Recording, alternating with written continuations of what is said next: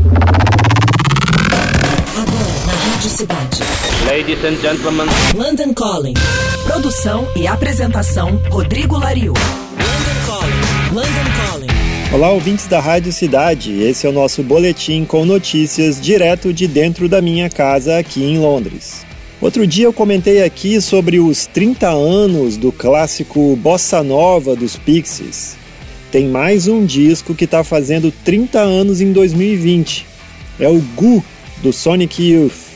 Isso quer dizer que 1990 foi um ano bom para música, né? Goo foi o primeiro lançamento do Sonic Youth por uma gravadora grande. A banda nova-iorquina vinha de um relativo sucesso no mercado independente com o disco anterior, Daydream Nation. Para o seu sexto álbum de estúdio, a banda iniciava um contrato com o recém-criado selo DGC ou DGC, associado à multinacional Universal Music. As demos para o que viria a ser o Goo foram gravadas com a ajuda de ninguém menos que Don Fleming, da banda Gumball, e Jay Macy's, do Dinosaur Jr., mas a gravação final do álbum foi produzida pelo próprio Sonic Youth com a ajuda do produtor de jazz Ron Saint Germain, que havia trabalhado com o Bad Brains, The Coach, Kraftwerk, entre outros.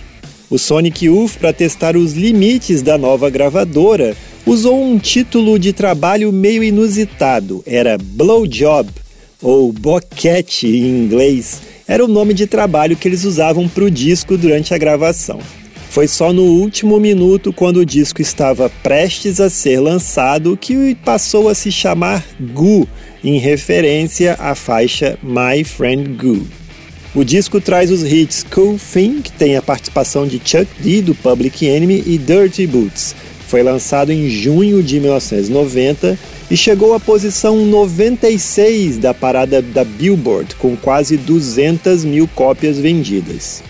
Até hoje, Goo é o disco mais vendido da carreira do Sonic Youth. A famosa capa com o desenho em preto e branco foi tirada de uma obra do quadrinista norte-americano Raymond Pettibon.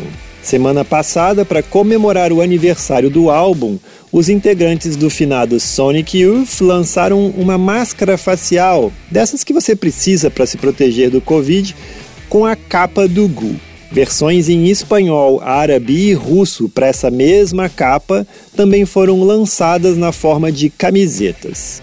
Ainda sobre as comemorações de 30 anos, o Sonic Youth disponibilizou versões remasterizadas em HD dos videoclipes do álbum, que são das músicas Cool Thing e Dirty Boots.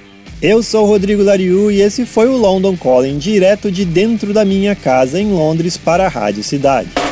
Você acabou de ouvir London Calling. London Calling. Produção e apresentação Rodrigo Lariu. London Calling.